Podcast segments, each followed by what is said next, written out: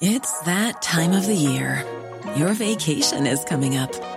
You can already hear the beach waves, feel the warm breeze, relax, and think about work. You really, really want it all to work out while you're away. Monday.com gives you and the team that peace of mind. When all work is on one platform and everyone's in sync, things just flow wherever you are. Tap the banner to go to Monday.com.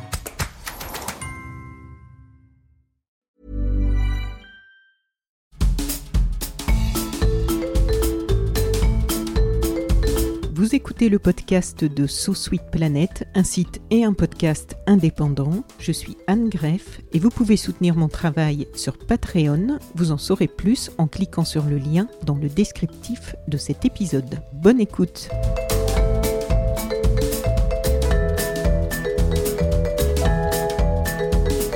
Aujourd'hui, sur So Sweet Planet, j'ai le plaisir de recevoir Catherine Doriac, activiste pour le climat, rédactrice en chef adjointe aux impacts de la revue papier You Made, dédiée aux vêtements comme un fait social total, et autrice d'ouvrages sur les textiles. Elle est aussi présidente et coordinatrice nationale pour la France de l'ONG Fashion Revolution, qui milite pour un changement positif mais radical dans l'industrie de la mode. Bonjour Catherine Doriac. Bonjour Anne. Je suis ravie de vous accueillir sur So Sweet Planet pour parler de votre livre, dont on va citer le titre tout de suite, Fashion Fake or Not, paru il y a quelques mois aux éditions Tana, dans la collection donc Fake or Not, que je vais euh, présenter tout de suite avant d'entrer euh, plus en détail euh, ensuite dans votre sujet. Je vais les présenter avec leurs propres mots pour que l'on comprenne de quoi nous allons parler. Donc Fake or Not, c'est quoi Cette collection, eh bien Fake or Not scrute nos modes de consommation, donne une boîte à outils qui aiguise l'esprit critique et décrypte les enjeux environnementaux qui font débat énergie, alimentation, décroissance, climat, déchets. Fait Cornote Comment? Fait Cornote donne la parole aux experts, aux chercheurs, aux scientifiques qui analysent et décodent chaque sujet en s'appuyant sur des données et des chiffres vérifiés. Et enfin, pourquoi? Pour partager ce qu'on sait de l'état réel du monde, déconstruire les idées reçues et lutter contre les fake news. Une collection donc pour penser l'avenir de nos démocraties, agir à son échelle et s'engager pour un futur désirable. Est-ce que vous souhaitez nous dire quelques mots déjà de cette collection publiée par les éditions Tana dans laquelle s'inscrit votre livre? Oui, quand, bah, quand les, éditions et notamment Isabelle Brockman, qui est la directrice de la collection, m'a contacté pour me proposer cet ouvrage. Je me suis dit ah mais parfait, parfait.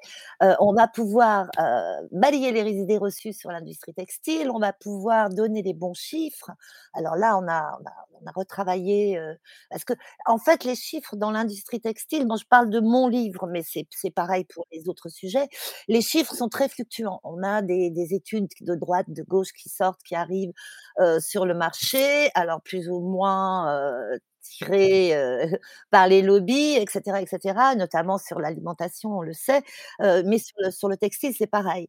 Donc, on a, moi, moi, je me suis chargée évidemment de relire toutes les études que dont j'avais la connaissance depuis 2017, notamment avec Hélène MacArthur et toutes ces études un peu plus anciennes, mais en allant jusqu'aux études parues, on a écrit le livre en fin 2020 oui, voilà, fin 2021.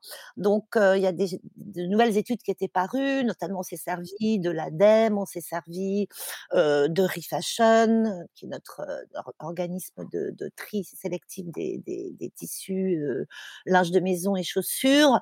on s'est servi d'un rapport McKinsey sur la mode, sur l'état de la mode en 2021. Enfin, on a été vraiment chercher les dernières études. ce qu'il faut souligner, Isabelle Brockman fait un travail extraordinaire avec une équipe, une équipe extraordinaire, notamment euh, la, conception graphique euh, de, Nathalie Redard, les illustrations de Sarah Fouquet. Les illustrations de cette collection, elles sont extraordinaires. Sarah Fouquet, elle, est, euh, elle a une fibre artistique. elle comprend tout de suite. Elle comprend tout.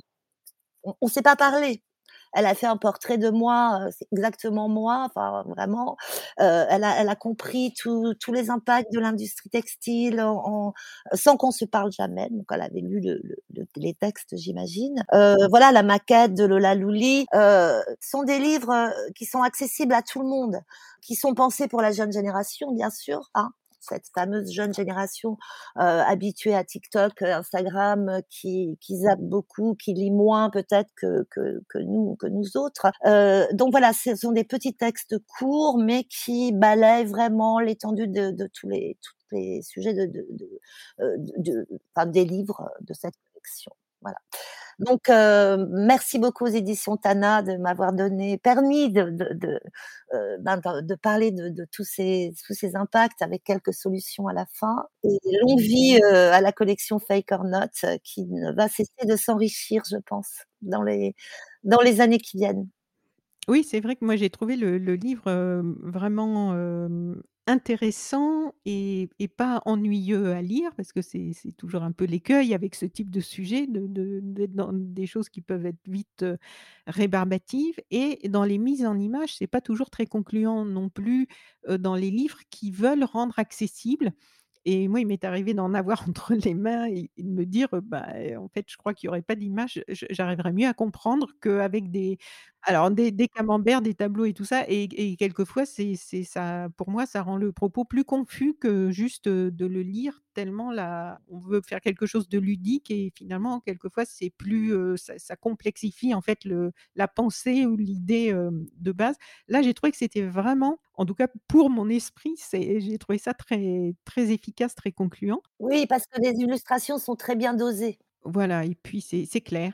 Alors pour rentrer, dans les faits et dans votre, vie un tout petit peu, parce qu'en fait j'ai lu que vous aviez une grand-mère tailleur pour dames et j'ai trouvé ça assez amusant de de voir que la mode, le vêtement avait l'air d'être présent dans votre vie depuis, donc assez longtemps et je me demandais quel est votre est-ce que vous pouvez nous dire, parce que moi je l'ai lu, mais est-ce que vous pouvez nous dire quelques mots de votre parcours? Par rapport à la mode, par rapport à l'industrie textile et en quoi ce parcours vous a-t-il mené à vous engager et jusqu'à ce livre? Alors, ça commence fort. Hem, oui, moi j'ai grandi dans une famille donc de de de de femmes qui qui cousaient, hein, mon arrière-grand-mère, elle est, elle est moi je l'ai je l'ai connue jusqu'à l'âge de 12-13 ans, elle est décédée quand j'avais 12-13 ans, mais donc pendant toute mon enfance, elle, heu, elle elle m'a appris à broder. elle était alsacienne, donc la broderie en Alsace, c'est très important. Elle m'a appris à broder, elle m'a appris à faire des mes vêt les vêtements de mes poupées. Heu, ma grand-mère tricotait, mes 2 grands-mères tricotaient, donc on a tricoté aussi ensemble.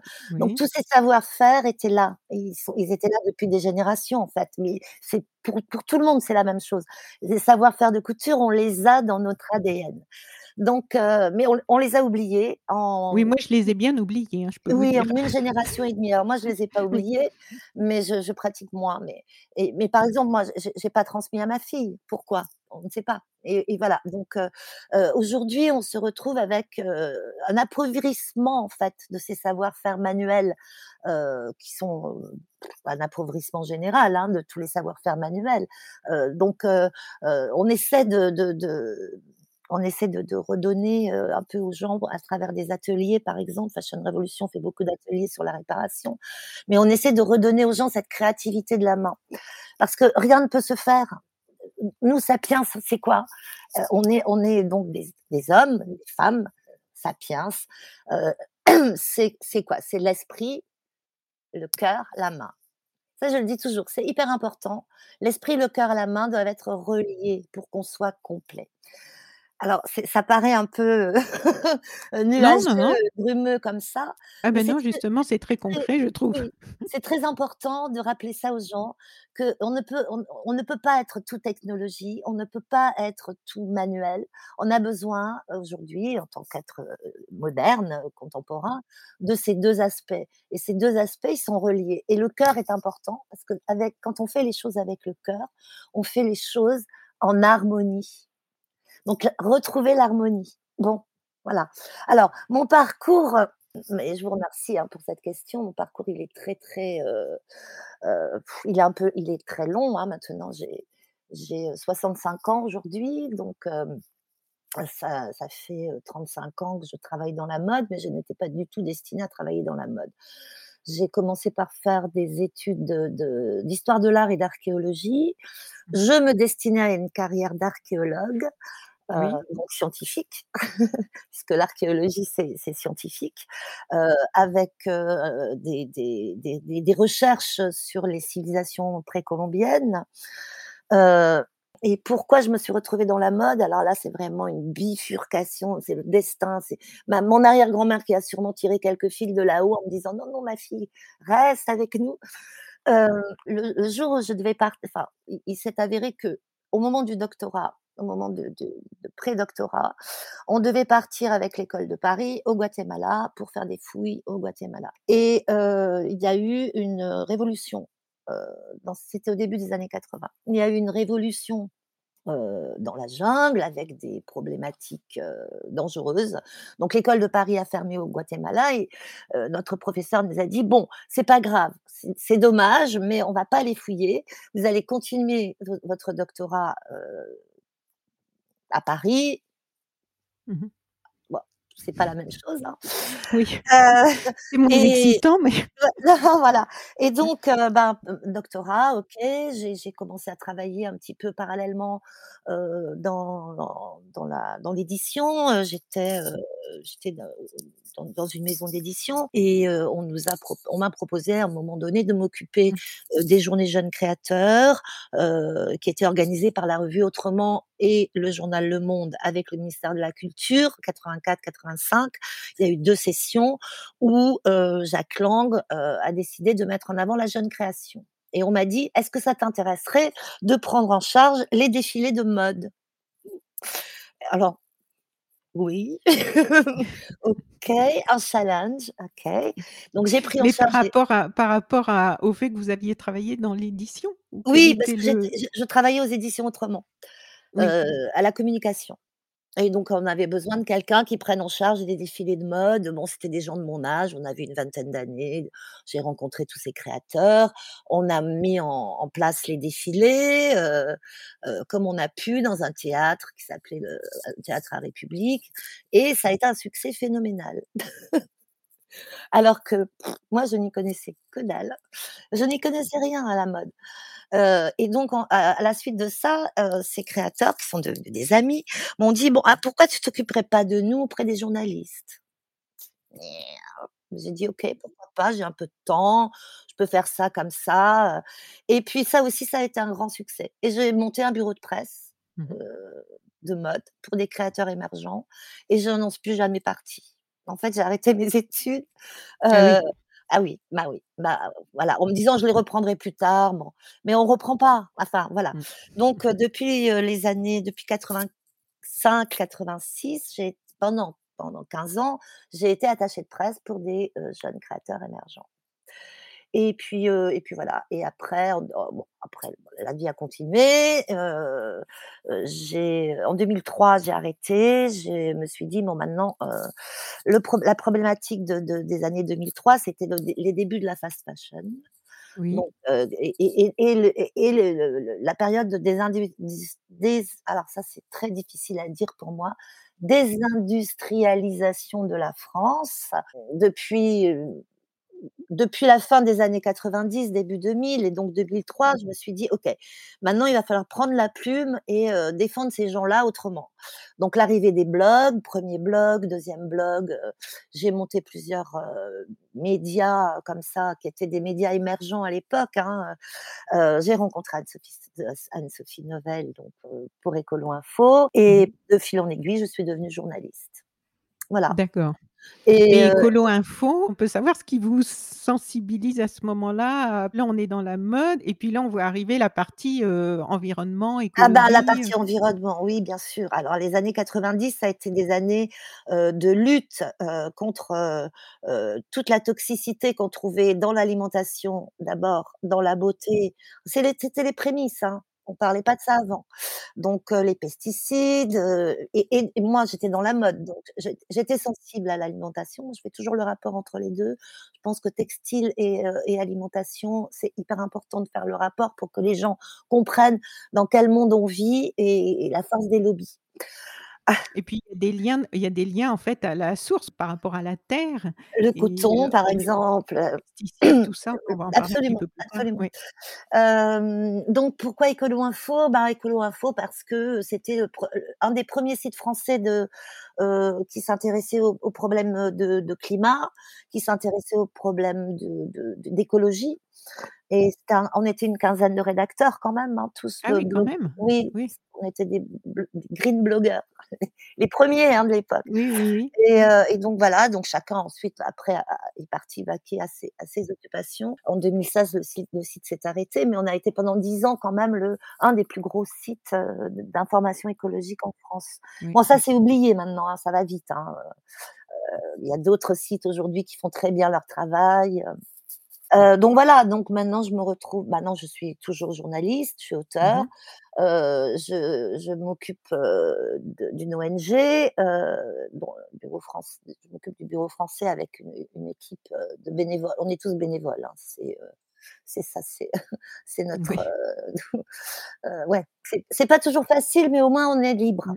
Oui, c'est ça. Donc ça ça veut dire, bah, une double, ration de travail quotidien. Mmh. Mmh. Mais mais Fashion Révolution, heu, c'est très, c'est très complémentaire avec tout mon parcours puisque ça s on on s'occupe de justice sociale et de justice environnementale, Oui. donc pour les droits humains bien sûr, mais aussi, pour tout ce qui est, production des matières, avec nos hashtags Who Who Made My Clothes? Qui a fabriqué mes vêtements? En référence au Rana Plaza 2013 dont on fête Oui, le on dixiè va en on on commémore le 10e anniversaire de l'effondrement cette année et What's in my clothes? Qu'y a-t-il dans, heu, mes vêtements? Alors en quelques mots, parce qu'ensuite on va, heu, faire plus de mots, mais de quoi parle ce livre? Pour celles et ceux qui nous écoutent et pour leur donner une idée, heu, maintenant, je pense qu'ils ont déjà un peu une idée du sujet, mais en quelques mots, en 2-3 phrases, comment vous nous le présenteriez? Alors ce livre, il est là pour faire un constat un constat, une image, heu, I authentée, c'est-à-dire, heu, aujourd'hui, c'est quoi l'industrie textile? Heu, quels sont les impacts? Quels sont les les les les chiffres à retenir? Les chiffres qui sont effarants, hein. Les 1res pages commencent par 24 heures, heu, de fabrication dans le monde. Tous les livres de la collection commencent pareil. 24 heures de fabrication dans le monde, 24 heures de déchets textiles dans le monde. Alors on a des chiffres, heu heu, chaque année, plus de 4 000 000 de tonnes de vêtements sont jetées en Europe. On reviendra là-dessus, hein. Heu, un, heu, 1 400 tonnes de microparticules de plastique sont rejetées dans les océans suite au lavage des matières synthétiques. Enfin bon, c'est des chiffres hallucinants et heu, voilà, on on a essayé de les de les mettre en 3 pages pour faire un constat.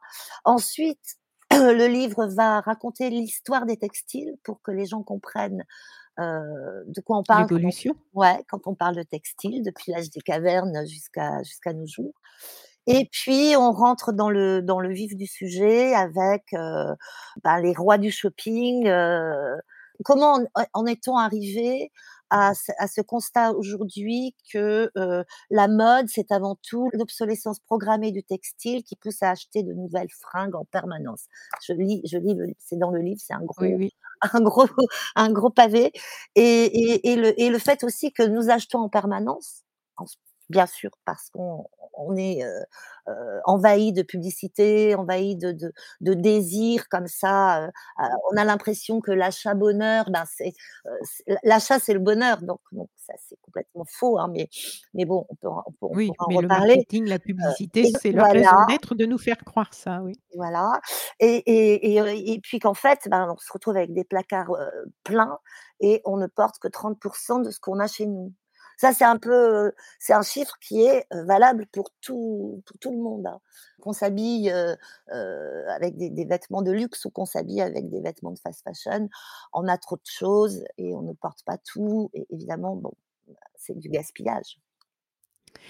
Alors, pourquoi parler de l'industrie de la mode? Quel est son impact sur les grands enjeux actuels, par exemple en termes de pollution et de réchauffement, climatique, hein, puisque on en parle beaucoup dans vous en parlez beaucoup dans ce livre? Donc elle rejette à elle seule plus de gaz à effet de serre que les transports aériens et maritimes additionnés.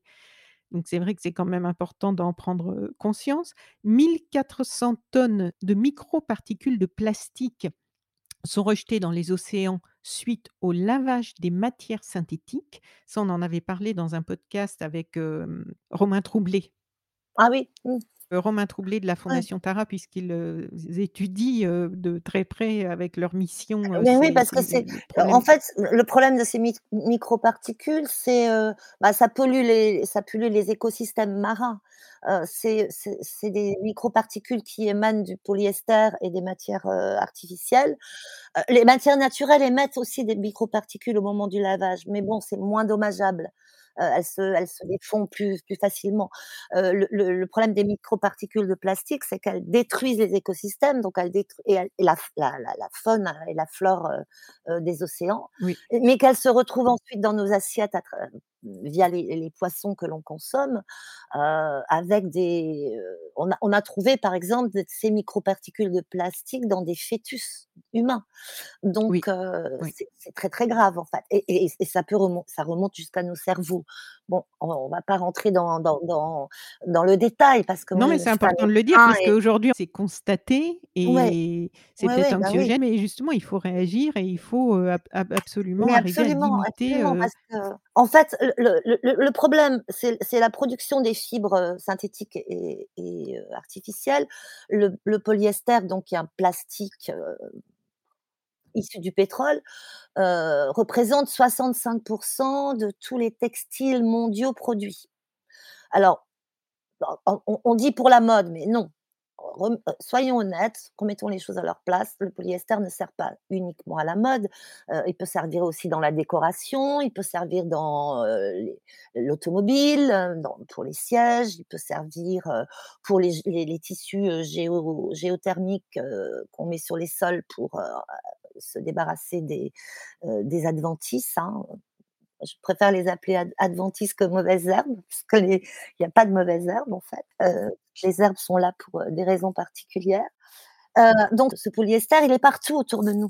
Il est partout.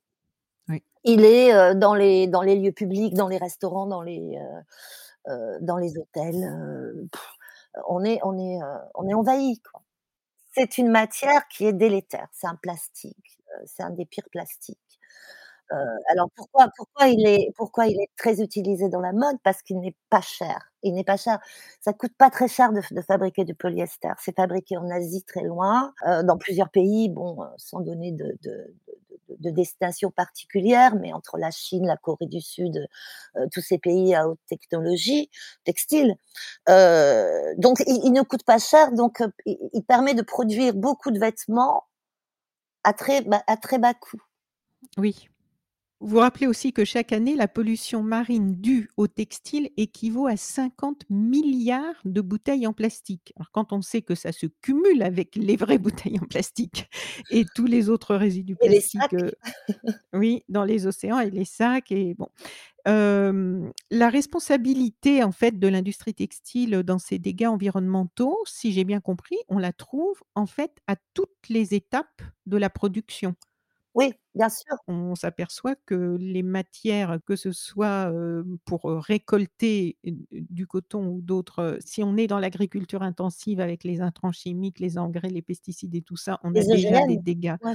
Voilà et puis, si on est sur le polyester ou ces matières-là, bon, bah, là, c'est le pétrole, l'extraction fossile et compagnie et ensuite à chaque étape, c'est incroyable les dégâts environnementaux au moment de la de des teintures, au moment de Absolument, du du transport, Beaucoup d'énergie entre chaque, chaque étape de la chaîne, textile, hein. Il y a, Oui.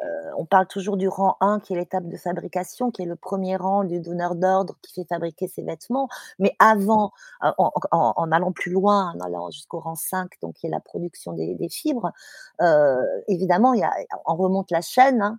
Production des fibres, heu, filature, tissa heu, tissage et et tricotage, teinture, ennoblissement, ensuite on ramène alors ça tout ça, ça se fait dans des pays différents bien sûr, hein, chaque fois, heu, parfois en Chine, ils ont ils ont une une chaîne assez complète, mais Mmh donc entre chaque étape, il y a des il y a du transport.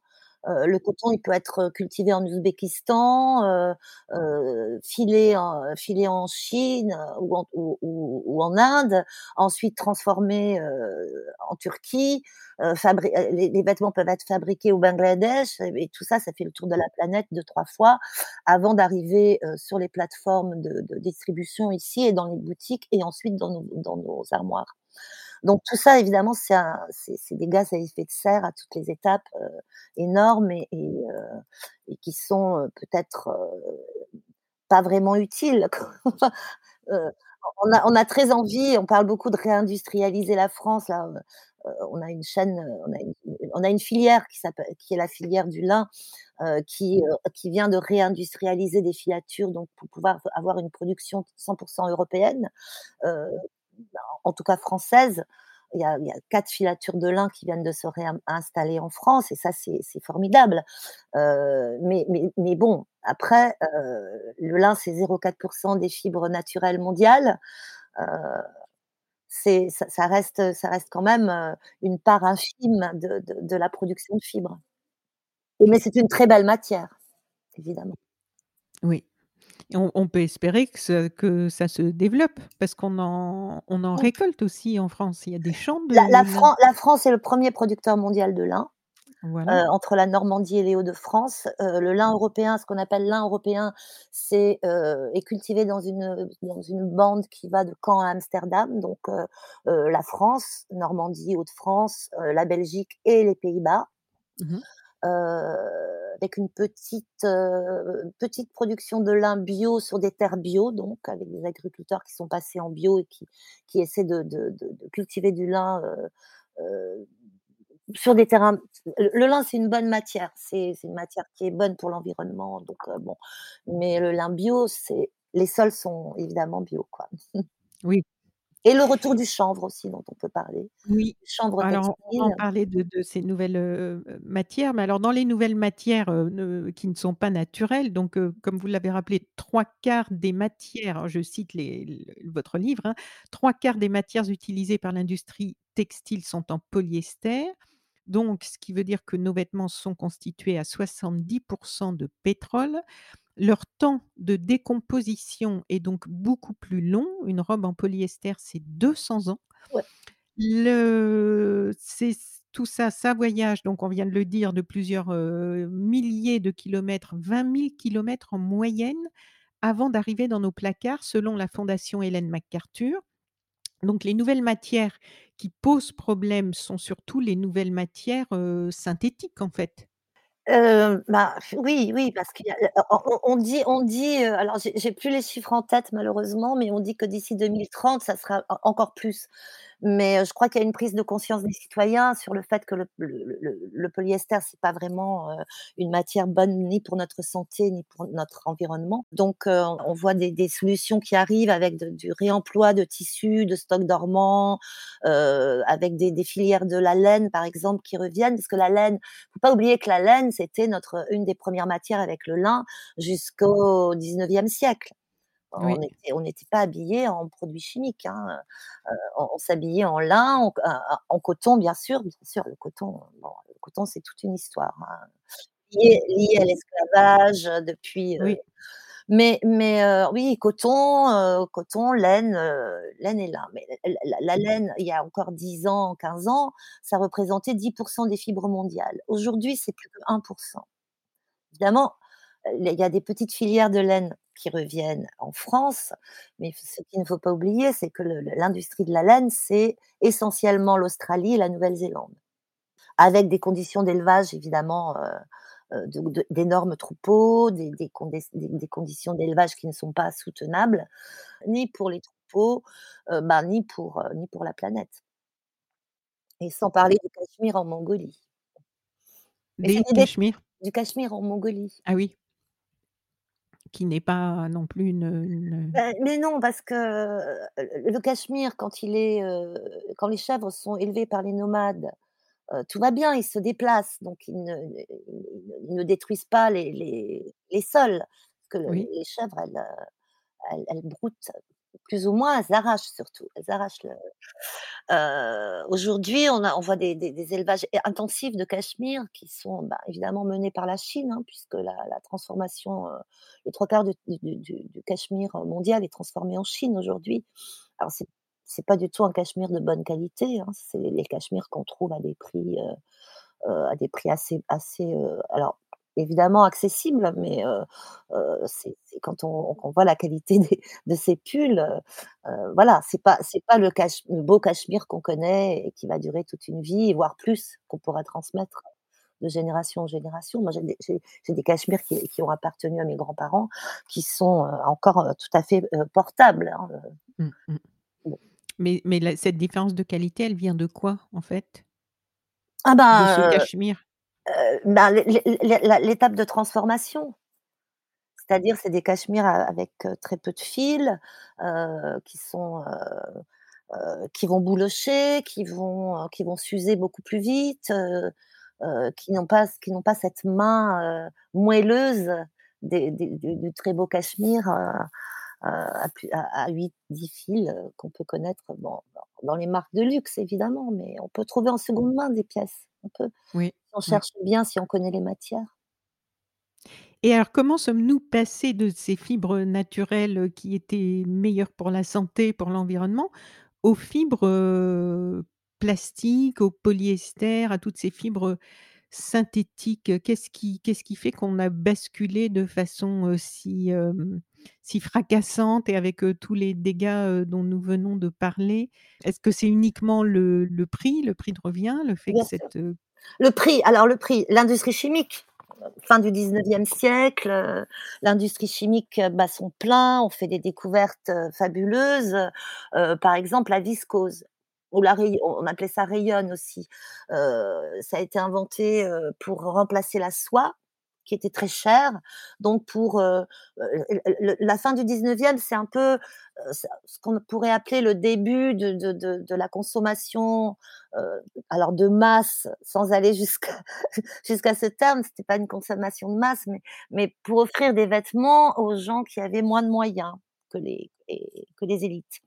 Donc on a cherché à remplacer la soie, évidemment, ben, c'est c'est, l'industrie chimique, hein, qui a qui a trouvé tout ça et qui a introduit à ce moment-là les les les teintures, heu, chimiques aussi.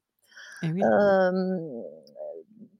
C'est alors c'est l'histoire du capitalisme, on peut on peut parler comme ça peut-être. L'histoire Eh du beh, oui, beh, oui, le disons em employons les mots. oui, employons les mots qui fâchent. Beh, Heu, oui, parce qu'en fait, les dégâts sont à de tous les podcasts, bah, heu, on en revient que je fais, on en revient, était finalement toujours là. Donc je pense qu'il est temps de dire les choses en employant les mots, heu Absolument. et voilà, en parlant Ouais, des des vraies causes et C'est les grands les grands propriétaires, les les les grands fabricants, les grands les grands, propriétaires d'usines, qui se sont dit: «OK, bon» ça avait commencé avec le coton, heu, un siècle et demi auparavant, avec la la la 1re révolution industrielle, ça a continué avec les matières synthétiques et artificielles. On remplace le coton, on remplace la laine, les l'arrivée du bas nylon, mmh. heu, Ah oui. bah, oui, pendant la guerre, il y a plus de soie, donc les Américains inventent le bas nylon qui était au départ indestructible.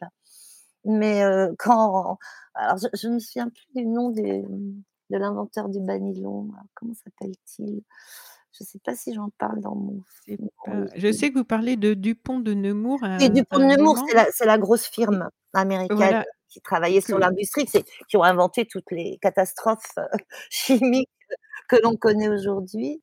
Heu, mais le nylon, le oui, le bas nylon, heu, ouais, la 1re matière synthétique apparue aux États-Unis au début des années 30 avec le nylon de Dupont de Nemours, conçu pour remplacer les bas de soie. Alors évidemment, heu, le le le le le bas nylon, il était conçu pour être indestructible et on s'est ils se sont vite rendus compte que, ben, heu, si c'est indestructible, ils allaient pas en vendre, heu, eh oui, c'est ça. Donc Il les faut mettre en place un peu voilà, d'obsolescence on a on a demandé voilà exactement le le 2e mot, heu, qui fâche. L'obsolescence programmée et et donc voilà, bon, on en arrive aujourd'hui à 150 000 000 de pièces de vêtements produites chaque année pour 8 000 000 d'êtres humains dont la moitié ne s'habille pas en vêtements neufs et dont la moitié de l'autre moitié s'habille de toute façon en en en seconde main, heu, donc bon, c'est une gabegie totale. Oui. Et donc dans dans l'histoire, heu, de de de cet emballement, heu, vous vous parlez donc de la consommation de masse qui est née aux États-Unis dans les années 20 et puis vous parlez, heu, un peu plus tard des acheteuses compulsives de fringues, les victimes de la mode qui, apparaissent dans les années, heu, 80 et entre 2000 et 2021, la production de vêtements a doublé. Alors, on attribue ça à quoi cette consommation, débridée, qui s'emballe, qui s'emballe, qui s'emballe? C'est les incitations à consommer? C'est l'influence de certains réseaux sociaux? C'est, le prix qui est devenu, tellement ridicule que les gens ont l'impression que finalement, bon, bah, pourquoi se priver, puisqu'on ne connaît pas les conséquences de ce prix? Oui, on on connaît pas les conséquences du du du du prix sur les les les personnes qui fabriquent nos vêtements. Ça, c'est un 1er point. Heu, quand on sait qu'un un un t-shirt à 3 €, c'est le prix d'un café, donc heu, est-ce que c'est bien raisonnable? Heu, pour un t-shirt, il faut quand même produire la matière, la filer, la teindre. Il y a il y a 7-8 étapes et ensuite il y a quand même une un être humain derrière la machine, parce que ça, on n'a pas trouvé de robot, hein, qui remplace l'être humain derrière la machine pour assembler le vêtement. Donc c'est toujours un être humain qui paye la la les pots cassés. Quand on parle de salaire, ce qui est intéressant de savoir, c'est que, heu, dans la plupart des pays, maintenant, on a un salaire minimum imposé par les par la l'OIT, mais heu, l'Organisation internationale du travail, en fonction des coûts de la vie dans chaque pays, mais que ce salaire minimum, heu, représente absolument, heu, 1/3 de du du d'un salaire vital. Alors quelle est la différence entre un salaire, minimum et un salaire vital? Heu, le salaire vital permet, heu, de se nourrir, de se loger, de s'habiller, d'envoyer ses enfants à l'école et de s'occuper de sa famille, de se soigner, de soigner toute la famille, mais aussi d'économiser en fin de mois une petite somme en cas de coup dur de la vie et ça, c'est hyper important de le savoir. Parce que moi, j'aime bien aussi toujours, heu, être un peu, un peu juste dans ces histoires de salaire vital. Le SMIC en France, par exemple, n'est pas un salaire vital parce qu'à la fin du mois, ben, heu, on tire un peu le diable par la queue et et heu, un smicard ou une smicarde, hein, employons les mots encore une fois, n'arrive pas à à boucler ses fins de mois. Donc sûrement pas à à À à mettre économiser. à économiser quoi que ce soit en cas de coup dur. Mais alors, on est en France, on a, des lois sociales, on a une sécurité sociale, on a tout ça. Dans ces pays-là, en Asie, très loin, il y a pas tout ça. Ça veut dire que si on tombe malade, bah, on ne va pas Oui. travailler et si on ne va pas travailler, on n'est pas payé. Et et si on tombe malade, on doit payer soi-même ses soins Absolument, et ses médicaments, son hôpital si on doit être hospitalisé Absolument et il y a a n'y a a pas de parachute, rien, oui. ouais. Donc heu, ce salaire vital, doit être absolument, heu, ben, revu. Heu, au Bangladesh, par exemple, le salaire minimum, c'est 85 €. On sait qu'il devrait être à 350-380 €. C'est c'est-à-dire bien plus que 3 fois plus, hein, c'est presque 4 fois et demi plus. Voilà, sans embrouiller les gens avec des chiffres, dans le livre, il y a un graphe, hein, qui montre tous les salaires. Heu, nous, heu, cette année, on a lancé une initiative citoyenne européenne avec d'autres ONG, heu, qui s'appelle Good Clothes Fair Pay et qu'on demande aux citoyens de de de de s de signer. En fait, une initiative citoyenne européenne, c'est un un outil de démocratie participative. Ça veut dire que Good si close, je vais mettre le lien, Ouais, ensuite dans Good le good Clothes Fair Pay.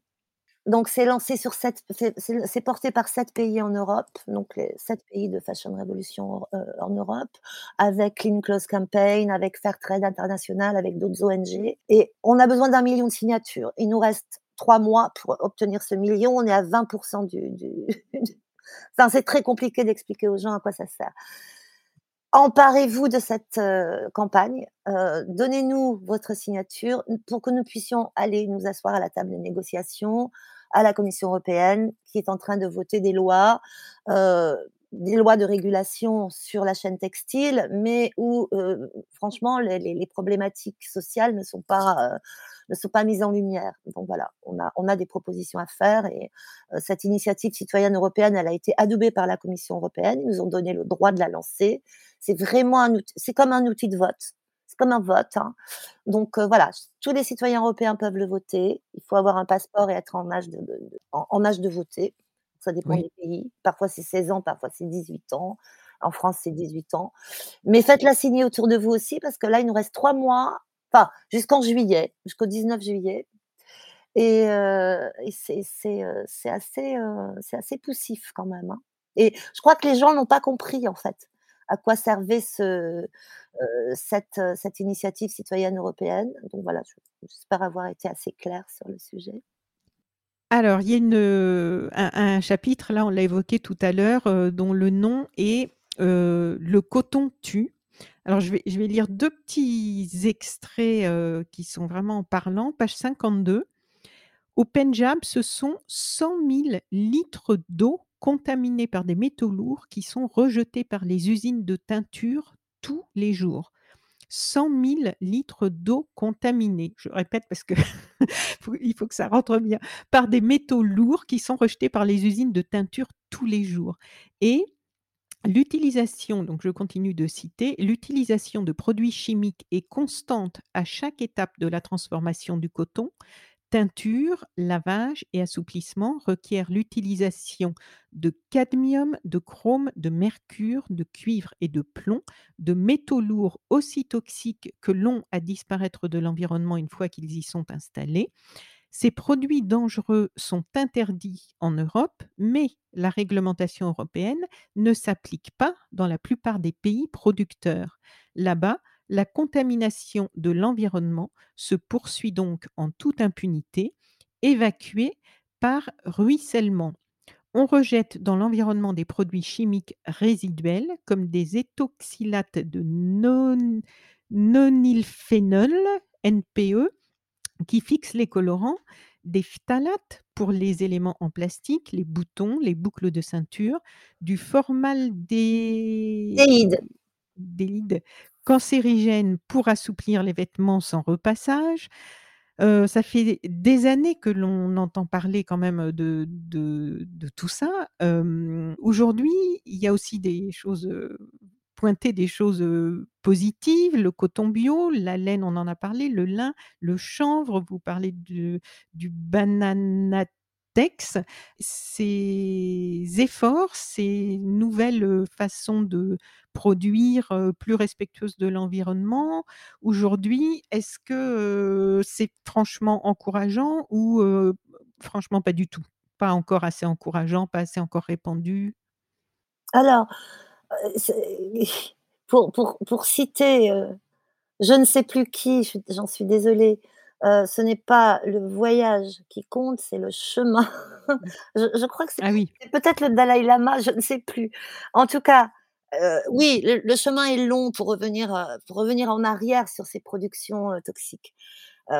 Il y a il y a évidemment le lin, c'est la c'est la une des premières matières utilisées par l'humanité avec la laine, hein, alors c'est pas nouveau, il y a y a y a eu un renouveau ces ces 10-15 dernières années, de cette matière, hein, qui est revenue dans nos placards, heu, parfois avec des des des réticences parce que, heu, les gens disent: «Le lin, ça se froisse». Moi, je rajoute: «Avec noblesse, ça se froisse avec noblesse».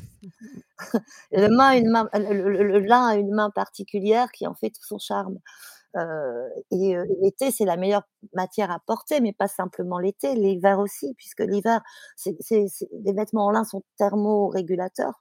Le lin, c'est une matière naturelle, hein, qui, qui laisse respirer, qui laisse passer la transpiration, qui laisse, l'air passer entre notre corps et l'extérieur. Donc évidemment, bah, quand on a commencé quand on a commencé à dormir dans des draps en lin, on ne quitte plus les draps en lin. Alors, il y a des questions de prix. Bon, maintenant, on en trouve, à des prix raisonnables, mais mais les les Mais de alors lin de nos grands-mères, ils sont oui. dans dans les armoires des maisons de famille, hein. Si on achète un vêtement si on achète un vêtement en lin ou des draps en lin, est-ce que le simple fait que ce soit en lin, heu, peut nous donner bonne conscience? Ou est-ce qu'on peut, heu, acheter quelque chose en lin qui présente, d'autres problèmes? C'est-à-dire que peut-être justement qu'il a été, heu, confectionné, par des enfants ou par des avec des salaires, très bas ou c'est le le seul petit souci avec le lin, c'est que, heu, jusqu'à il y a quelques années, enfin, c'est pas un souci, hein, c'est aussi une façon de de faire du commerce international. La transformation de 60 à 70% de notre production européenne est transformée en Chine. Donc heu, culture teillage, le teillage, c'est la l'action mécanique de transformer le le la fibre végétale en fibre, heu, qui pourra être filée ensuite. Bon, ça part en Chine et en Inde, un peu un peu en Inde, mais beaucoup en Chine. Évidemment et ça et ça revient ensuite ici. Ça revient sous forme de fil ou ça revient sous forme de textile, donc de de textile tissé ou tricoté. D'accord. Heu, mais aujourd'hui, on a une production, heu, qui, heu, qui se réinstalle, donc à proximité. Donc on on va peut-être, se dire que dans l'avenir, on aura, des lins, heu, complètement européens, en tout cas peut-être complètement français, mais encore aux étapes de la filature, on fait des mélanges entre les divers provenances de divers pays et diverses années pour, pour obtenir un fil toujours de la même qualité. Ça, c'est important de le savoir parce que, heu, on entend beaucoup des jeunes marques qui disent: «Du champ à votre placard», c'est un peu l'histoire du champ à l'assiette. Heu, «Du champ à votre placard, votre t-shirt est 100 français». Ça, ça me paraît encore un peu, donc niveau de la filature, même si la filature se réimplante, heu, ils vont quand même continuer à faire des mélanges entre la France, les Pays-Bas et la Belgique pour avoir une qualité de fil toujours identique, toujours pareil, toujours, heu, optimale. Mais heu, mais bon, ça ça ça veut dire que, ben, on on a recommencé à réfléchir sur, heu heu, la mondialisation, la délocalisation et ça, c'est important. Maintenant, ça va pas se faire en un jour, hein. Il faut, heu, de ces histoires de filature et d'industrialisation, ça demande des savoir-faire, ça demande de la formation, ça demande de de trouver des gens qui vont revenir dans les usines. Heu, comment intéresser les jeunes générations à ces à ces sujets-là? Retourner à l'usine, c'est, c'est encore un peu bon, on va voir, c'est en devenir, mais heu, ça ça ça Oui. ça ça nous donne un peu d'espoir quand même sur le fait que, eh ben, oui, localement, on peut recommencer à produire des textiles qui seront meilleurs pour l'environnement, meilleurs pour la santé, meilleurs pour la planète, meilleurs pour les ouvriers aussi. Voilà, heu, mais c'est le chemin est long, le chemin est long. Oui et par rapport au coton aussi, donc vous mentionnez que la monoculture généralisée du coton OGM provoque une artificialisation massive des sols qui détruit la biodiversité. Parce que ça aussi, c'est quand même un lien de causalité qui est important, à souligner vu la vulnérabilité de notre pauvre biodiversité, heu, aujourd'hui, là où on en est Les sols sont cette, morts, les sols sont morts partout. En France, les sols sont morts. Si on met plus de de de d'engrais, on n'aura plus de culture. Ça, il faut pas avoir peur de le dire et dans les pays producteurs de coton, effe effectivement, c'est de la monoculture. Il y a aussi le problème des OGM, c'est le problème des OGM. Ça veut dire que, ben, les graines ne sont pas réutilisables d'une culture à l'autre, et que les ça ça ça laisse les populations d'agriculteurs sous le joug des entreprises chimiques. Et ça, c'est hyper important, de le rappeler, avec qu'ils sont obligés d'acheter toute la chaîne qui va avec, c'est-à-dire les les engrais, les pesticides, ils graines les un graines jusqu'aux complètement, ligotés dans oui. Absolument, heu, avec les problèmes de santé, hein, puisque, on sait très bien que tous ces tous ces pesticides et toutes ces ces produits chimiques provo provoquent des cancers, avec les problèmes d'endettement parce que, bah, évidemment, bah, tout ça coûte très cher. Quand avant, quand un cultivateur cultivait son coton, il gardait des graines pour la culture suivante et puis ça ça voilà, ça se nourrissait, d'une d'u d'une saison à l'autre, d'une année à l'autre. Là, c'est plus le cas. Il faut racheter, racheter, racheter en permanence et et dans ces pays, évidemment, bah, acheter, c'est de l'argent. Heu, les cours du coton ne sont pas toujours au beau fixe. Il y a y a y a, bah, un marché, international qui est, on connaît, délétère, hein. C'est pareil pour l'alimentation, il ne faut pas se faire de de de de soucis à ce niveau-là, hein. Le profit, le profit, le profit. Mais mais tout ça, c'est, c'est une boucle infernale, en fait. C'est une boucle infernale dans laquelle on peut pas on peut pas sortir. Mais il y a quand même des, mmh, des solutions de de de mise en place de coopératives, de labels comme celui de Max Havelaar avec leur, leur label textile pour le coton. Heu, qui, heu, qui permettent, bah, déjà qui n'est pas un coton qui n'est pas OGM, alors même si, il y a des pesticides qui sont, autorisés dans ce label, heu, ça permet quand même aux aux communautés de de se mettre ensemble pour, bah, et et ça leur permet surtout d'avoir un un prix du coton toujours le même. Donc de pouvoir prévoir parce que, heu, la précarité, c'est ce qu'il y a de pire, en fait. Quand on ne peut pas prévoir, quand on ne sait pas à quel prix sera achetée la récolte, heu, on ne peut pas, se dire: «Ah bah tiens, on va avoir ça l'année prochaine, on va pouvoir construire une école ou on va pouvoir construire un puits ou on va» enfin, donc la pré la c'est la ce label, Max Havelaar, textile, pour le coton, il permet à ces gens-là aussi d'avoir un un un un coût du coton, un un prix du coton stabilisé et heu, de pouvoir utiliser l'argent, pour leurs besoins, local, sur place. Alors page 58-59, il y a un un petit, chapitre bien intéressant aussi qui s'intitule «Qui a fabriqué ta veste?» et là donc on lit: «Les chaînes d'approvisionnement de l'industrie textile sont très opaques» et vous écrivez que des millions de travailleuses restent, heu, restent invis restent invisibles, ce qui exacerbe leur vulnérabilité.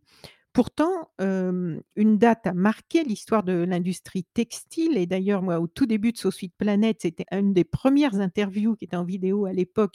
J'avais fait une interview d'une jeune femme de, mmh, l'ONG Peuple solidaire, puisque c'était juste après cet événement, cette date qui a marqué l'histoire de l'industrie textile et qui a suscité une prise de conscience, donc le 24 avril 2013, date de l'effondrement du Rana Plaza à Dacca au Bangladesh.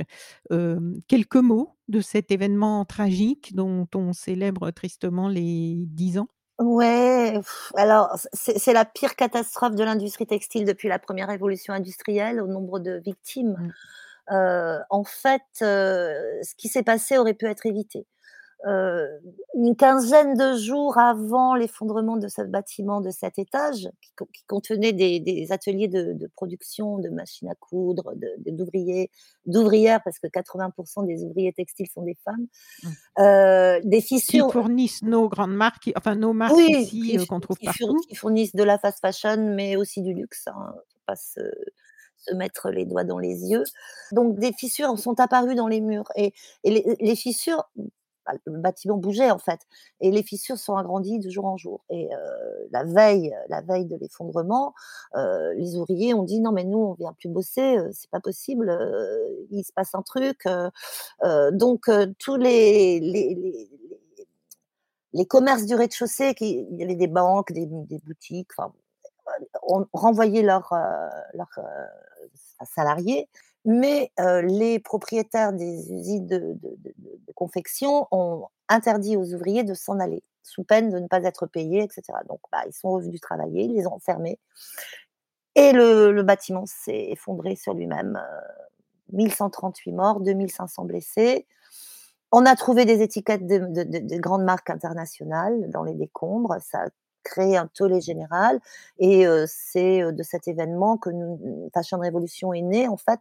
C'est né d'un mouvement, c'est né de 2- 2 créat 2- 2 designers, éthiques anglaises, Orsola De Castro, Carrie Somers, heu, qui se sont qui ont se sont téléphonés qui ont dit: «Non mais on peut pas laisser faire ça» et qui ont mis, heu, le hashtag Who made my clothes? Qui a fabriqué mes vêtements? Sur Twitter et c'est parti comme une traînée de poudre. Ça a été repris, repris, repris.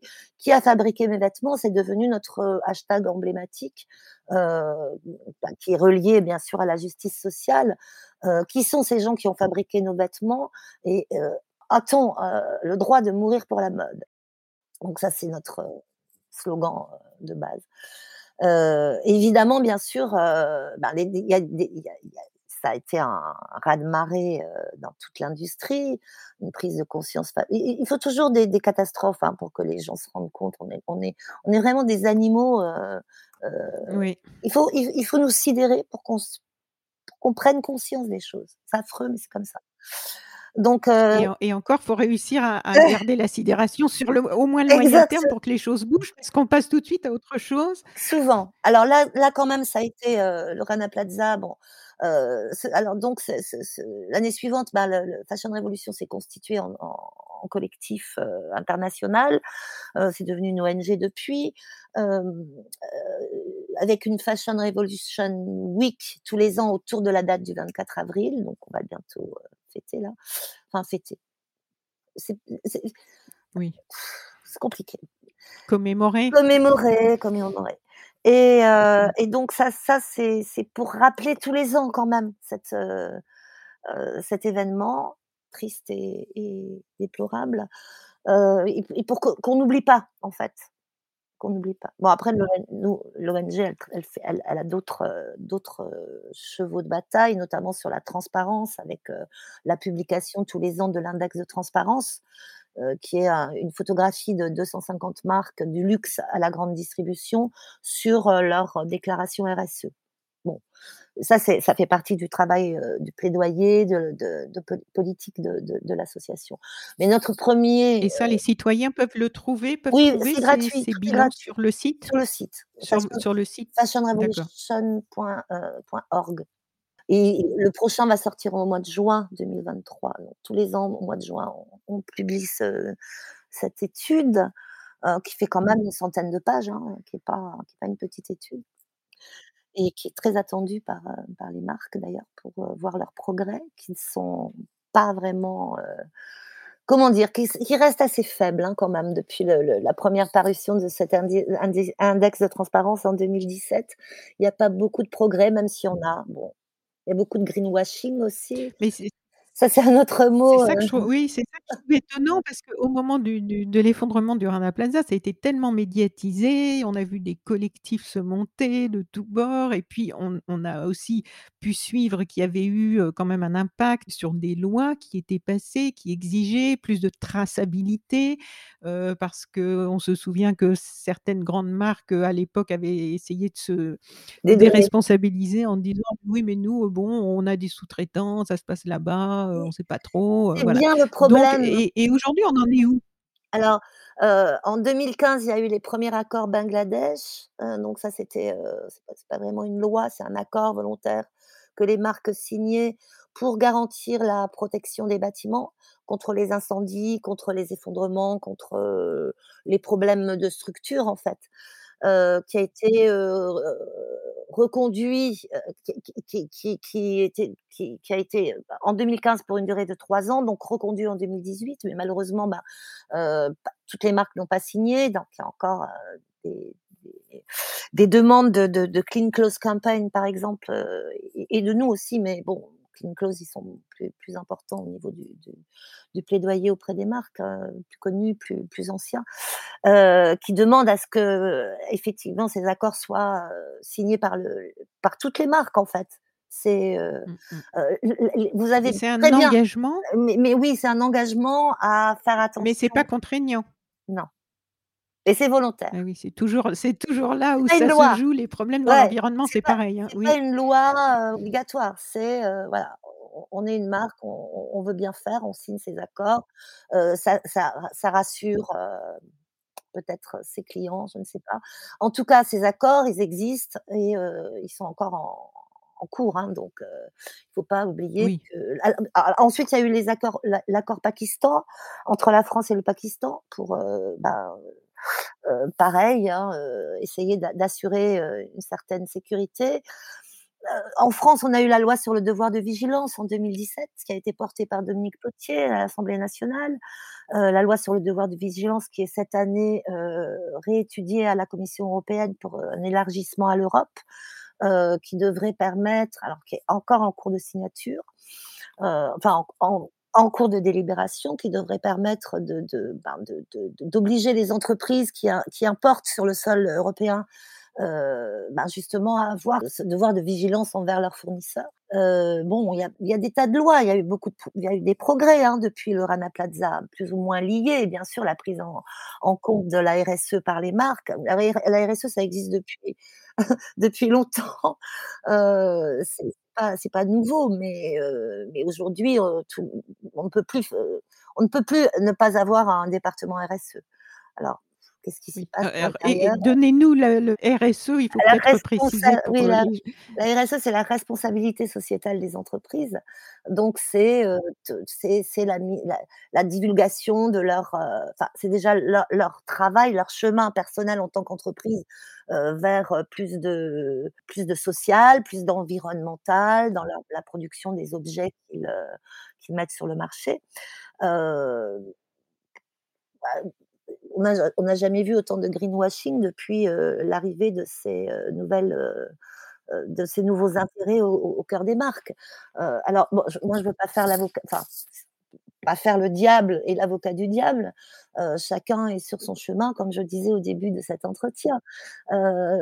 Mais aujourd'hui on a on a aussi, la France est quand même leader, hein, sur les lois, sur les lois de changement, de transition, heu, écologique en tout cas de l'industrie textile. Avec la loi AGEC par exemple, avec, heu, bon, tout ça est en progrès, hein. Tout ça est en progrès. Bon, c'est bien de de voir aussi, le verre à moitié plein parce que Oui. c'est vrai que pour la prise de conscience et la sensibilisation, il faut parler du verre à moitié vide, mais moi j'aime bien qu'on parle aussi du verre à moitié plein parce qu'il faut aussi quand même noter que ça vaut le coup de se battre, de s'engager, de soutenir ceux qui s'engagent parce qu'on arrive à à quand même des résultats et c'est pour ça qu'il faut quand même en parler, les mentionner, dire que ça vaut le coup. Ouais, des résultats restreints quand même, hein, ne ne nous mettons pas, de voile sur les yeux, de voile pudique sur les yeux. Oui. il y a des solutions bien sûr, heu, il y a des nouveaux business models qui qui arrivent, de l'upcycling, la réutilisation des stocks dormants, le heu, tout tout tout toutes ces toutes ces jeunes marques qui veulent bien faire dès le départ avec l'éco-conception, le le cycle de vie du vêtement, la mode circulaire et cetera et cetera. Tout ça, c'est très bien. Le problème, c'est que ces, jeunes marques qui arrivent, bah, ce sont encore des petites marques, heu, qui et qui se trouvent confrontées, heu, à la réponse du client: «Oui, mais c'est beaucoup plus cher, je n'ai pas les moyens». Alors, le consommateur veut bien faire, le consommateur, heu heu, dans les études, les dernières études qu'on a qu'on a pu lire, heu, 70% des gens se disent prêts à faire un geste, pour, transformer leur façon d'acheter. Mais au final, tout le monde va chez, Shein et chez Primark. Donc enfin tout le monde non, mais mais beaucoup. Oui. Donc heu, la prise de conscience est là, OK, mais dans les actes et dans le porte-monnaie dans les actes encore, et heu, du et mal à suivre. ouais, ouais. Mais je voulais revenir justement, heu, parce que page, heu, 68, vous parlez de la 2e main, la la la les vêtem quand on achète d'occasion et vous dites: «Ou l'illusion de la vertu». Mais je voulais vous demander parce que j'ai pas compris, parce qu'en fait, page 88, il y a: «Must have, comment utiliser Vinted». Alors, est-ce qu'il y a le bon et le mauvais côté du de de ces plateformes de vente, heu, de seconde main ou qu'est-ce que vous pouvez nous dire là-dessus? Bah, ce que je peux vous dire, c'est que la seconde main, c'est un objet qui est déjà produit, donc heu, qui aura un un im un impact, heu, quasiment, pas nul, hein, parce que, rien n'a pas tout ce qu'on tout ce qu'on fabrique et tout ce qu'on touche, c'est ça a un impact, quoi qu'il arrive. Heu, mais mais heu, il faut faire attention à ce qu'on fait. C'est-à-dire que si on achète à outrance pour revendre tout de suite sur un site de seconde main de la fast fashion, c'est complètement, heu, contre-productif. En revanche, c'est c'est ça la la la mode vintage, la belle mode vintage, ça peut être une solution dans le sens où ça va être des beaux produits dans de belles matières, qu'on va avoir plaisir à chiner, à dénicher. Heu, moi je je je n'achète pas sur ces plateformes, mais je vais j'y vais de temps en temps pour voir ce qui s'y passe et comment, heu, comment trouver, comment co qu'est-ce qui se vend. En fait Vinted, il faut l'utiliser comme un un outil de curator, comme, de la de la recherche pointue. Il faut connaître un peu l'histoire de la mode, il faut avoir des créateurs préférés et on trouve des merveilles, très peu chères, des marques de luxe très peu chères. Donc voilà, il faut savoir ce qu'on veut, heu, faire rentrer chez soi, porter sur soi. Si on a envie, heu, que le vêtement soit, une pièce, ben, de consommation, brutale et je mâche mes mots, hein, consommation brutale dans le sens où je prends, je jette. Bon ça, c'est. Par contre, je choisis et heu, c'est en ce sens que je parle de curation. Heu, je choisis, je collectionne, heu, je choisis un vêtement parce qu'il représente quelque chose et qu'il va me permettre de me présenter au monde, d'une façon respectueuse. Je respecte le vêtement, je me respecte moi-même, je respecte autrui et donc voilà, une question de respect. Mais moi, ça me semble tellement important, quoi. Important de la même façon de de de de ce qu'on met de ce qu'on met dans notre assiette. Heu, est-ce qu'on est boulimique, heu, quand on mange ou est-ce qu'on est, heu soucieux de ce qu'on met dans son corps? Bah, c'est pareil pour un vêtement, c'est la même chose. Oui. Du respect. Et du plaisir, Oui. Et peut-être quelques mots sur, les décharges, sauvages parce qu'on a parlé beaucoup de ce qui se passe avant que le vêtement arrive jusqu'à nous, mais il y a aussi ce qui se passe après. Donc les décharges sauvages du désert d'Atacama. Alors le le désert d'At d'A d'Akatama, c'est au Chili, donc là, c'est, pas nos vêtements à nous européens qui qui qui s'y trouvent, heu, rejetés. C'est plutôt le tout ce qui se passe aux États-Unis qui qui va au Chili. Nous, on a nos vêtements, ils partent en Afrique, au Ghana, au Kenya, heu et sûrement dans d'autres pays, hein. Ça, ça a été très médiatisé. Ces 3 ces 3 g heu, centres géographiques ont été très médiatisés par, heu, des tas de documentaires et beaucoup beaucoup beaucoup en parlent sur les réseaux sociaux aujourd'hui. Oui, c'est une catastrophe environnementale très, très grave puisque dans ces dans ces décharges, on ne trouve quasiment que des alors pas que, mais beaucoup de polyester et comme on a dit, heu, tout à l'heure, heu, une robe une robe légère en polyester met 200 ans à se détruire, heu, à l'air libre.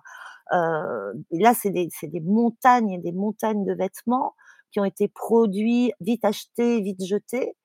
Alors que, nous avons des filières de tri et de recyclage qui essaient de se mettre en place, qui sont déjà en place, mais, qui essaient de se mettre en place. Ce qui se passe, c'est que dans ces filières de tri, beaucoup de vêtements sont sont renvoyés dans ces pays d'Afrique sous forme de ballots, inondent les marchés là-bas et finalement ne ne ne servent pas grand-chose, détruisent plutôt l'industrie textile des pays, enfin l'industrie, la petite industrie, hein, de ces pays-là. Heu, parce que, les 3/4 de ces vêtements ne sont pas adaptés à ces climats et et à ce que les les marchands recherchent quand ils achètent un ballot. Heu, il faut savoir qu'en Afrique, sur les marchés de seconde main, heu, chaque boutique est spécialisée dans un genre de de vêtements. Donc, heu, que ce soit, heu, telle boutique les jeans, telle boutique les chemises blanches, telle boutique les robes, heu, voilà, comme ça, telle boutique les enfants et quand on achète un ballot, on l'achète à l'aveugle. On achète un ballot qui qui fait, heu, je sais pas moi, combien ça fait un ballot de vêtements? 100 kilogrammes, heu heu, on va peut-être trouver 3 pièces qui correspondent. Alors après, il y a les histoires de troc entre marchands. Bon ça, on va pas rentrer dans les détails. Mais ce qui ne les intéresse pas finissent, finissent sur ces, gisements à ciel ouvert. Donc est-ce que c'est bien raisonnable de de rejeter nos déchets? Alors c'est c'est pas que pour les vêtements, hein, il y a aussi toutes les tous les produits Oui, les ordinateurs, les téléphones ordinateurs, portables. les exactement, exactement. Tout ça, c'est c'est de la pollution, heu, alors ça alimente une peti un petit marché là-bas, mais c'est heu, enfin l'Afrique n'est pas la poubelle de l'Europe. Et oui. Il y a un autre gros mot qu'on n'a pas encore employé dans dans ce dans cette émission, c'est le gaspillage. La surproduction, le gaspillage. Oui, qu'est-ce qui nous pousse à à surproduire? Alors les marques, on comprend, hein, c'est l'appât du gain. Heu et nous à surconsommer, ben, c'est les injonctions et à gaspiller, ben, c'est, c'est notre civilisation, la course folle, vers la nouveauté et et le petit Oui. moment de plaisir, qui dure, quoi? 5 secondes, 10 secondes, allez, une 1/2 journée, une 1/2 journée. Oui, beh, c'est cette excitation de de l'avidité, en fait. Il y a une avidité qui est qui est excitée par, heu, tout ce dont on a parlé tout à l'heure, la publicité, les Ouais. comment on nous fait croire que, heu, nous, on va être, ou plus heureux Plus ou heureux, que ouais. ce cet article est indispensable, nous est indispensable ou le l'attrait de la nouveauté, La enfin, il y course a tout un folle des tas de petites, heu tendances, heu, les injonctions Oui. les injonctions. Alors après tout, ces tous ces constats, le livre offre heureusement des propositions avec le chapitre «Alors on fait comment?». Quelles sont les pistes, les plus porteuses selon vous? Parce qu'on a parlé un petit peu des nouvelles matières. Il y a les plateformes éthiques, il y a des applications qui donnent l'impact de vêtements de plus de 450 marques sur l'environnement, l'humain, la santé, les animaux. Il y a quand même des moyens que vous, répertoriez à la fin de ce livre qui permettent de un petit peu mieux consommer quand même et peut-être du coup, inciter à un petit peu mieux produire aussi? Oui, je pense que la 1re étape, pour, une meilleure consommation, en tout cas de la mode, c'est de faire le tri de ce qu'on a déjà. De regarder ce qu'on porte, ce qu'on ne porte pas, pourquoi on ne le porte plus? Est-ce que est-ce que ce vêtement a besoin d'être réparé? Très important la réparation, on l'a déjà évoqué. La réparation, c'est facile, heu, soit on le fait soi-même, soit on le donne à une boutique près de chez soi, il y en a de plus en plus et de toute façon, il y en a dans tous les quartiers. Une fois qu'on a, fait le tri de ces vêtements, alors il y a des pièces qu'on va avoir peut-être qui ne nous vont plus, mais qu'on va avoir envie de garder parce qu'on est attaché. Il pas faut pas oublier, le le rapport émotionnel aux vêtements, c'est très important, et et d'où tous les systèmes de réparation qui reviennent, heu, aujourd'hui. Heu, mais une fois qu'on a fait ce tri et ben, il faut savoir que, ces vêtements, on peut les échanger déjà avec, des amis, des collègues, organiser des swaps, des des des vide dressing, soit dans sa rue, soit, avec ses ses oui, je dis ses amis, ses collègues au lycée, dans l'entreprise et cetera et là, il y a y a plus de question d'argent, hein. On arrive avec des vêtements qu'on ne porte plus, on repart avec des vêtements qui nous ont plu sur le portant et cetera. Bon, ça permet un moment convivial. Il faut jamais oublier la joie, hein, dans dans tout ça. Le bonheur, le plaisir d'être ensemble, de de d'échanger autour de de de ces vêtements et et ou chaussures, hein, d'ailleurs, hein, parce qu'il y a pas que les vêtements. Ensuite, ce qui reste, ce qu'on ne va plus mettre, il faut ne faut jamais le mettre dans les poubelles. Il y a des des filières de tri, il y aura toujours un moyen d'utiliser cette matière. Soit, heu, en revente directe, si le vêtement est en bon état, soit en recyclage, on parle de recyclage, bon, c'est une filière qui est en devenir, mais heu, donnons moins de la matière à cette filière. Et ensuite, heu heu, ce qui ne pourra pas être, réutilisé et ben, on va en faire du du chiffon, on va en faire de, de de de l'isolation pour les, mmh, pour les bâtiments. Et au en dernier en dernière, au bout au bout de la course de ces de ces vêtements qu'on a qu'on a triés et donnés dans les filières de tri, heu, on pourra, l'utiliser les utiliser pour, heu, créer de l'énergie pour, les les les villes qui, qui utilisent ces ces vêtements dans leur, incinérateur et au milieu de tout ça, il y a les vêtements qui sont encore en bon état, mais pas pour le marché français de la seconde main et donc qui partent en Afrique. Voilà. Ça, c'est un peu le cycle de la de la filière du tri. Donc ne jamais mettre même un vêtement très très abîmé, à partir du moment où il est propre et sec, il vaut mieux le mettre dans un bac de tri, heu, qu'on trouve dans les rues, heu, que dans la poubelle verte. D'accord. Je voulais aussi parler d'un petit point, heu, qui qui quand même, nous laisse tous un peu perplexes, enfin beaucoup d'entre nous, je crois, parce que lorsqu'on n'est pas expert soi-même, donc ce qui est le cas de la plupart d'entre nous, on a tendance à se, mmh, référer aux labels, à faire confiance à ceux qui se prétendent plus, experts que nous et qui nous proposent de faire un peu le tri pour nous. Mais vous alertez sur le fait qu'il y a de bons labels et des truands. Et vous dressez une liste des labels, fiables, donc je le mentionne aussi, hein, on peut trouver la liste de ces labels avec le vous détaillez un petit peu ce qu'ils font, mais c'est quand même difficile, je trouve, pour les consommateurs, d'acheter responsable aujourd'hui. Oui, parce que c'est c'est il y a y a pléthore de labels, hein, il en est tous les Oui. jours, heu, qui sont plus ou moins honnêtes, heu, c'est pour ça qu'on dit: «Les bons labels et les truands», bon, c'était en référence au film Oui. des années 70.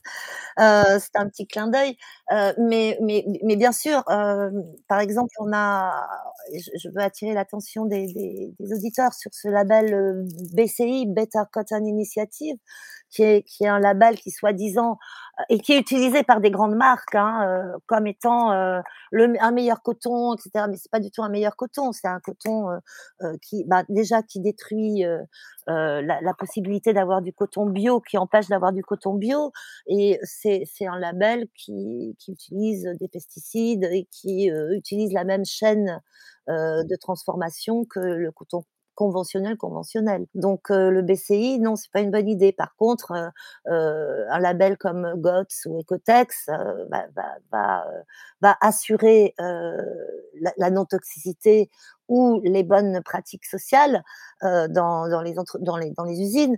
Mais c'est un label qui reste cher parce que c'est un label, qui qui doit être payé par les marques tous les ans heu et qui ne peut pas être reconduit, heu, enfin bref, donc ça ça reste, les petites marques n'ont pas forcément les moyens, même si elles Ah oui. sont ouais, même si elles elles utilisent des des bonnes matières, elles ont pas forcément les le moyen d'être labellisées.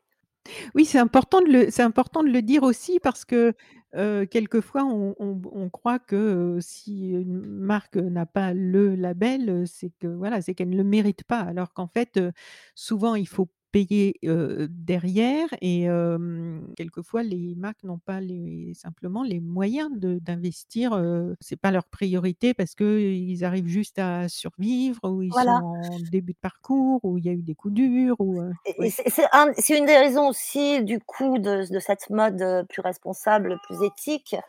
Souvent, ces ces coûts-là sont sont répercutés évidemment sur le consommateur et ce qui ce qui, ce qui fait que les produits sont plus chers aussi. Heu, c'est pas les seules raisons, mais, mmh, parce qu'évidemment, bah, heu, une marque, Ça une marque plus éthique, elle va aussi, mettre, moins d'argent dans la publicité, plus d'argent dans dans la fabrication, plus plus d'argent dans le plus local. Donc avec des coûts européens qui sont plus chers que des des coûts asiatiques.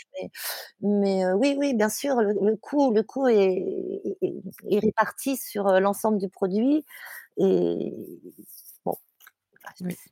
Et vous citez aussi à la fin du livre et vous donnez des listes de sites qui, heu, eux, ont fait le travail et du coup proposent des marques. Heu, donc, heu, on peut trouver des des t-shirts, des pulls, des proposent des vêtements, heu, qui viennent de marques qui répondent à, heu, des critères assez exigeants en termes, justement de respect, heu, de l'environnement, des droits humains. Absolument. Il y a il y a plusieurs, heu, exemples, heu heu, il y a il y a aussi alors il y a des marketplaces, hein, des des des sites de e-commerce qui qui proposent, heu, une comme un comme un magasin, heu, propose une, heu, une offre, heu, par saison, heu, Oui. eux eux ont fait le travail de présélection des marques avec beaucoup très scrupuleusement. Il y a aussi une marque, heu, une, hem, un label de confiance, le We Are, heu, qui labellise des marques, françaises, donc de de façon volontaire avec plus de 250 indicateurs questions, pour leur, leur octroyer ce ce label. Ça, c'est aussi des pistes pour trouver, des marques Oui. et ils ont ils ont aussi un un magazine, un magazine où ils parlent de tous les tous les problèmes de de la chaîne textile de de l'industrie et les les problèmes et les solutions parce qu'ils sont ils sont très Un magazine papier là, Non, un magazine en ligne sur le En ligne site même, oui. Ah oui? Il y a toute une partie magazine, oui, où ils reviennent sur plusieurs sujets, heu Donc avant de terminer, hem, j'avais envie de vous demander parce que vous êtes engagés donc de différentes, heu, manières, euh, par différents angles pour, participer à faire évoluer cette production textile vers des attitudes plus responsables, plus éthiques, plus écologiques. Hem, que vous inspire aujourd'hui votre parcours pour cette cause? Quel bilan faites-vous aujourd'hui? Est-ce qu'il est teinté plutôt d'optimisme ou de découragement? Quel bilan?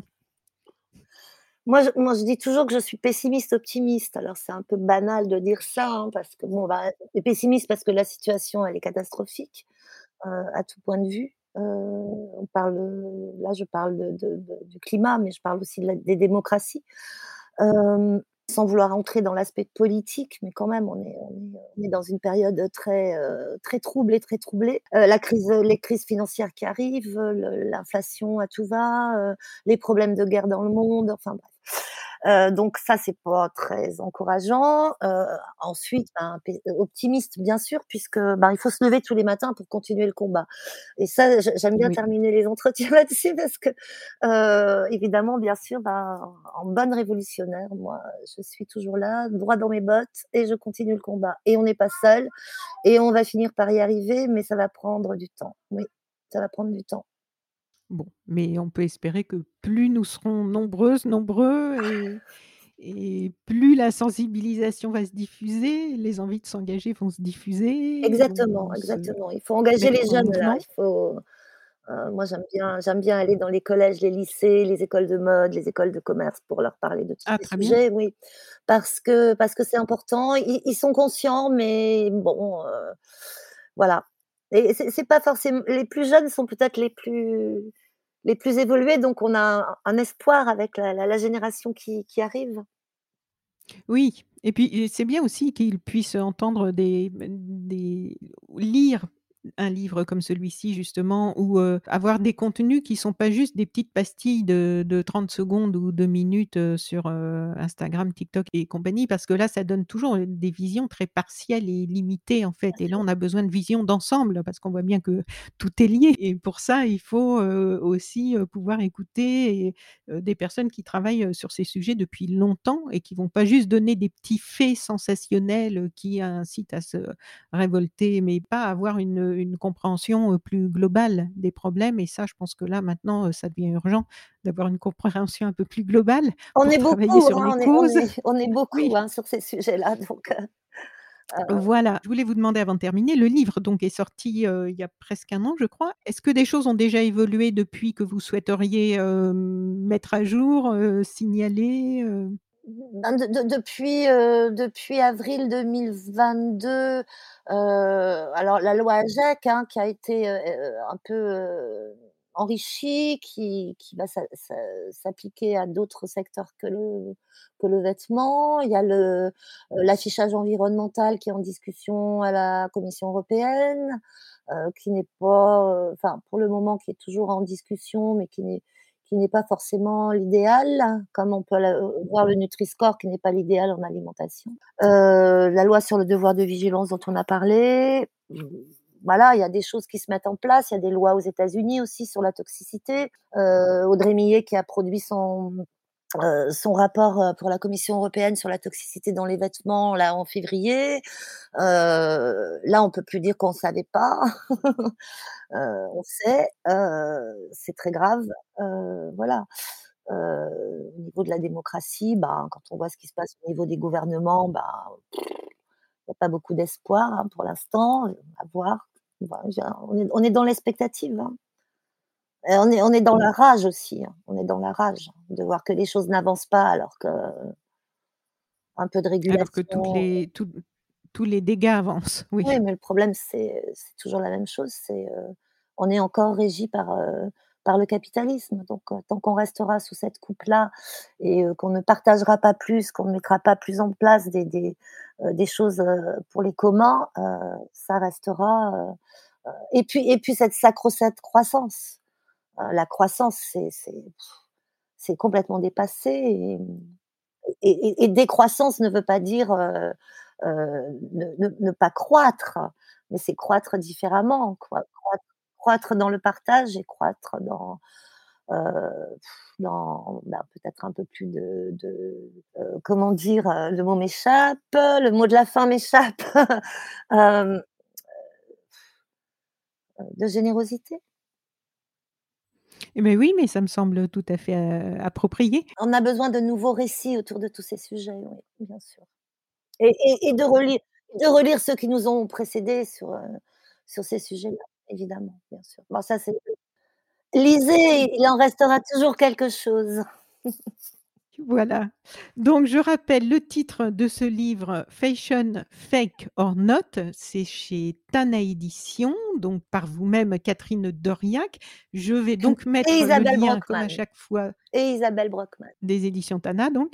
Je vais mettre le lien, euh, comme d'habitude, si vous souhaitez euh, tout de suite euh, acquérir ce livre ou le réserver dans une librairie à côté de chez vous. je vais vous mettre le lien direct, donc vous arriverez sur la page du livre. Et ensuite, vous choisissez la, la librairie voilà, où vous souhaitez commander ou si c'est proche de chez vous, vous pouvez vous y rendre vous-même. Ça fait toujours du bien de passer dans une bonne librairie. Voilà. Merci beaucoup Catherine Doriac pour tout votre parcours, pour le temps que vous nous avez consacré, pour toutes ces explications, pour ce très beau livre et pour vos combats et le fait d'être toujours résistante. Merci Anne. Au revoir. Au revoir. Merci. Chères auditrices, chers auditeurs de So Sweet Planet, si cette interview vous a plu, vous pouvez maintenant soutenir mon travail sur Patreon. Je vous rappelle que je réalise seul tous les contenus des podcasts et du site internet sous-suite-planète.com et je suis indépendante. Vous pouvez donc soutenir mon travail sur Patreon par une contribution ponctuelle ou à partir de 3 euros par mois. Vous aurez accès à des contenus exclusifs et à vos épisodes de podcast sans publicité. Vous trouverez le lien vers mon Patreon dans le texte de cet épisode.